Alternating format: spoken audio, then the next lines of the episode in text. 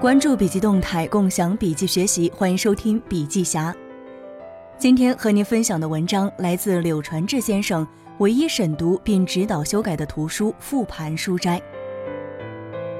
复盘本身是围棋术语，指棋手下完棋后，在棋盘上重摆一遍，下得好的继承，下得不好的探究怎样落子才更好。柳传志先生第一个将复盘概念引入到做事当中，在联想，复盘是三大方法论之一，有一套规范的流程。复盘时，我们需要探讨三个问题：一是现在情况如何？这个问题要求的是纯事实呈现，只提供信息，不夹杂任何观点。目标没有达到就是没有达到，不要去说从一个角度来讲没达到，从另一个角度来讲又达到了的混乱逻辑。事实和观点在我们的习惯当中常常搞混，比如这个苹果很好吃就是一个观点，但很多人常常将之作为事实。此外，当问这个问题时，自然涉及当时定的目标是什么。就像我们定了一个爬上山顶的目标，两个小时之后我们问现在情况如何，可能的回答是我们在半山腰。不管怎么回答，都暗含着与目标的关系，所以。我们问现在情况如何时，也要将目前的情况与原来设定的目标进行对比，把握事情进展，判定事情是否按照我们的预期在发展。二是当时如何决定的？问这个问题最深层的原因，是因为我们要知道做事的目的，始终牢记目的不跑偏。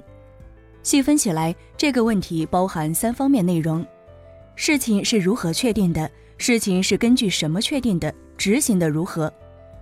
首先，事情是如何确定的，主要指向的是确定一件事情的形式以及个体在其中的心态。比如说，事情是上面派下来的，还是自己主动思考得出来的？决定的时候是经过充分讨论，还是一言堂？自己有没有认真听取别人的意见？心态是要将事情做好，还是为了证明自己正确？通过对这些事情复盘，可以认清自己的品性，看自己是否心胸坦荡，能否接纳不同的意见。接着就该复盘事情是根据什么确定的，它主要指向一件事情的逻辑。我们要看看当初支撑决定的论据是什么，现在还存不存在，有没有变化，从而决定是该继续坚持还是改弦易辙。最后要问的是执行的如何。这里最该关注的就是是否严格按计划去做了，出了哪些意外，有什么值得注意的新情况。复盘执行时，不要仅仅停留在找出原因和问题上，更要深入探讨如何解决、如何落实，这才是复盘所希望达成的结果。三是让我们再审视一下思考的前提，我们还要最后做一次对前提的复盘。这里最需要追问的就是做事情的动机。动机一定要纯粹，不能有私利在里面。在复盘的时候，要问的就是以上三个方面的内容。这里有一个简单的工具可以起到大作用，那就是复盘清单。清单可以避免复盘过程中的遗漏。列清单的过程就是一个对复盘事件关键点的审视和思考的过程，能够帮助我们更好的理清关键点。下面是一个在复盘的时候可以用的清单框架。现在做到什么程度？当时定的目标是多少？现在的结果和目标对比处于什么状态？有没有当时没有预计到的结果出现？有没有当时预计过但实际没有出现的情况？当时是怎么决定的？当时决定的时候是大家达成共鸣的吗？有没有听取其他人的意见？有没有让其他人畅所欲言？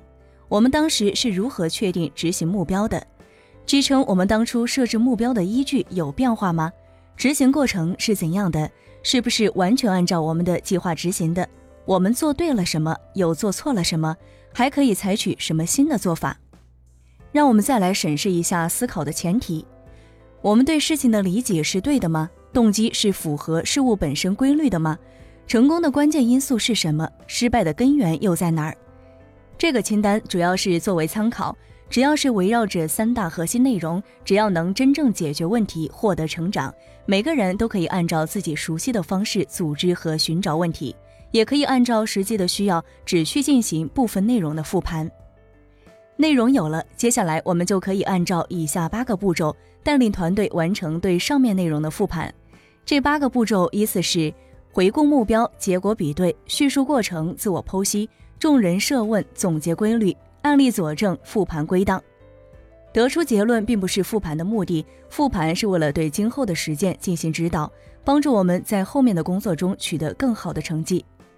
上面的这些方法只是让复盘的结论更加可靠，我们还应该在今后的实践中进行应用，根据应用的情况不断修正提高，最终获得真知。